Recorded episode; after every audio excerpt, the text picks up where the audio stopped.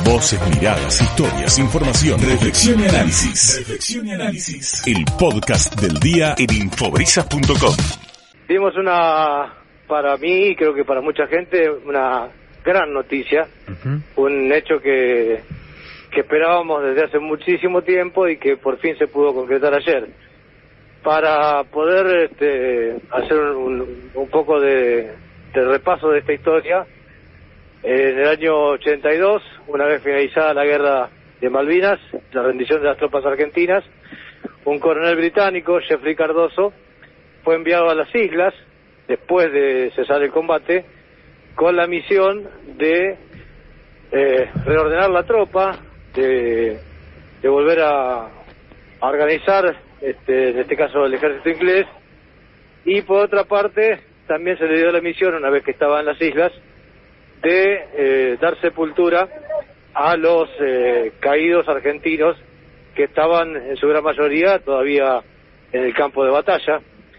Eh, algunos habían sido enterrados en la cercanía del puerto argentino, pero bueno, a partir de allí, este coronel británico con sus soldados eh, se encargó de ir recuperando los cuerpos y darles sepultura con todos los honores militares de acuerdo a lo que marcan las, las normas de, de, de guerra, ¿no?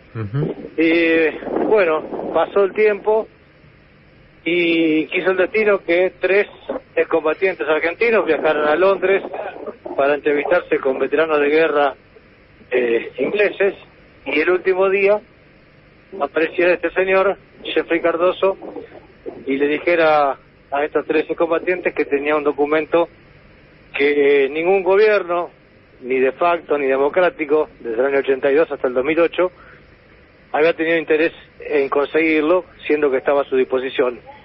¿Qué era ese documento? Bueno, la posibilidad de saber dónde estaba enterrado cada uno de los soldados argentinos. Hay que recordar que el cementerio de Darwin eh, tuvo hasta hace muy poco tiempo muchas placas que decían simplemente soldados argentino solo conocido por Dios. Bueno, a partir de ahí ya la historia es conocida, ¿no? El trabajo de Julio Aro con el Cuerpo de Antropología Forense, la Cruz Roja Internacional y la posibilidad de devolverle a madres y padres, hermanos de los soldados que fallecieron en la guerra, un lugar donde poder ir a, a rendirles homenaje, un lugar con nombre y apellido. Bueno, ese hombre, Jeffrey Cardoso, ha venido en distintas oportunidades a Argentina, estuvo aquí en Malpata también. Eh, mm, cuando se pudo ya identificar a, muchos de los soldados, él viajó junto con todos los padres que fueron por primera vez a ver la tumba ya con nombre y apellido de su hijo y, y bueno, fue, fue realmente un momento muy emotivo. Pero faltaba un abrazo, faltaba el, el abrazo que Jeffrey quería darle a una mamá eh, que se llama Elma Peloso, que es la mamá del soldado Gabino Ruiz Díaz, el primer soldado eh, cuya madre dio el visto bueno para que se iniciara este proyecto humanitario, cuando todavía había mucho escepticismo, donde mucha gente desconfiaba porque no entendían cómo se podía hacer esto después de tanto tiempo. Sin embargo, Elma Peloso, esta mamá correntina que vive en el medio del campo, en Colonia Pando, eh, le dijo que sí a Julio Aro y a partir de ahí comenzó este proyecto. Jeffrey Cardoso ya estuvo hace un par de años y viajó con Julio hasta Corrientes. El partido, el departamento es San Roque, está muy cerca de Mercedes, el lugar donde está el santuario del Gauchito Gil. Y bueno, lamentablemente en esa oportunidad no pudieron llegar porque personas que, bueno, se encargan simplemente de poner palos en la rueda, y no respetar la decisión de una mamá, eh, quisieron ser protagonistas de la historia y amenazaron con cortar la ruta, con impedirle a Jeffrey llegar a, territorio correntino. Bueno, de todo eso se enteraron en la ruta y se tuvieron que volver. Y esta vez, eh, a 40 años de, del conflicto bélico, Jeffrey volvió a la Argentina y ayer estuvo finalmente dándole el abrazo a Elma Peloso. Eh, escuchamos hoy temprano las palabras de esa mamá, emocionada, agradecida, porque este hombre fue quien vio por última vez a su hijo y le dio cristiana sepultura. Y bueno, eh, ella expresaba que ella estaba muy feliz y en paz de poder abrazar y darle la mano a, esa persona que formaba parte de un ejército enemigo, pero que era un ser humano como cualquier otro, ¿no? Y que había tenido ese gesto para con su hijo. Bueno, Beto, sí. si te parece, antes de, de Geoffrey Cardoso, vamos a escuchar brevemente una partecita para aquellos que no, no lo escucharon hoy temprano de la señora Peloso. Perfecto, perfecto, sí, cómo no. Y bueno, eh, nunca dudé que, que Jeffrey eh, que tenía que llegar en mi casa, ¿sabes por qué? Muchas veces lo dije y hace poco lo dije a un periodista. Nunca dudé porque mi casa es mi casa, yo puedo recibirle a Jeffrey y a cuanto más. Todo lo que quiere venir en mi casa, yo le voy a recibir, Miguel, porque es mi casa. Y yo, soy, yo me siento que soy una buena persona, soy una mamá malvinera y muchos me quieren conocer y yo tengo que darle la oportunidad que vengan a conocerme. Ahora Jeffrey está conmigo, acá con Miguel Manforte y con Julito Aro. Bueno, ahí estaba Elma Peloso, Beto. Exacto. Eh, antes de escuchar la palabra de Jeffrey Cardoso, cuando Julio Aro fue por primera vez a ese campo correntino a tratar de encontrar a la mamá de Gabino Ruiz Díaz, sin saber exactamente el, lugar preciso, con muy pocos datos, eh, llegó a ese lugar que está en el medio del campo y Elma Peloso vivía con su esposo, con el papá de Gabino, eh, y, y, bueno, fueron recibidos por los dos, ya el papá de Gabino estaba muy enfermo, ella estaba muy bien todavía, y bueno, confiaron. Pasó el tiempo, eh, lamentablemente el papá de Gavino no llegó hmm. a ver esta, esta realidad de hoy, de tener la tumba de su hijo identificado. Eh, hay cosas que son muy fuertes y que la gente tendría que saber. Eh, Elma eh, Peloso tiene una tumba en el campo donde vive para recordar a su hijo, una tumba vacía, pero que la hace sentir, la hace sentir a ella como que su hijo está ahí, está con ella. Y al lado está la tumba de su papá, en el medio del campo. En Corrientes es muy común que esto se haga, las familias entierran a sus seres queridos eh, en su propio terreno, en su propia casa. Bueno, eh, Elma lamentablemente por su diabetes perdió una pierna primero, perdió la otra y hoy se moviliza en una silla de ruedas. Y, y bueno, pudo también hace poco tiempo viajar a Malvinas con todo el esfuerzo que significa, gracias a un montón de gente que colaboró, y estar finalmente frente a la tumba de su hijo con nombre y apellido. Todo eso lo hizo posible Julio Aro y lo hizo posible este hombre que van a escuchar ustedes. Se llama Jeffrey Cardoso. es un sueño que yo tengo desde uh, mucho demasiado tiempo.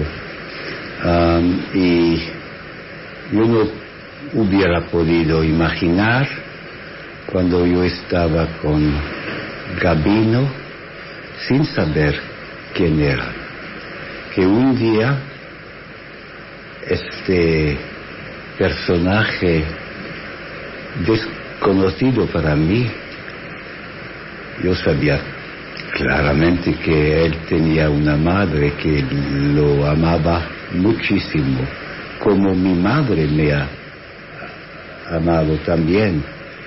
Pero este encuentro hoy um, es, es un, un, sueño de mi vida y yo no puedo creer. Ahora estoy muy cansado y no sé si es eh, real, verdad, o si estoy durmiendo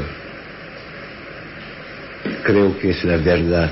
Y cuando con mi mano tomo la mano de esta mamá argentina que yo tengo, porque perdió mi mamá hace 10 años, pues hay algo de muy especial y me da un placer y una felicidad muy tranquila y profunda de tener su mano y de tener este personaje en mi corazón.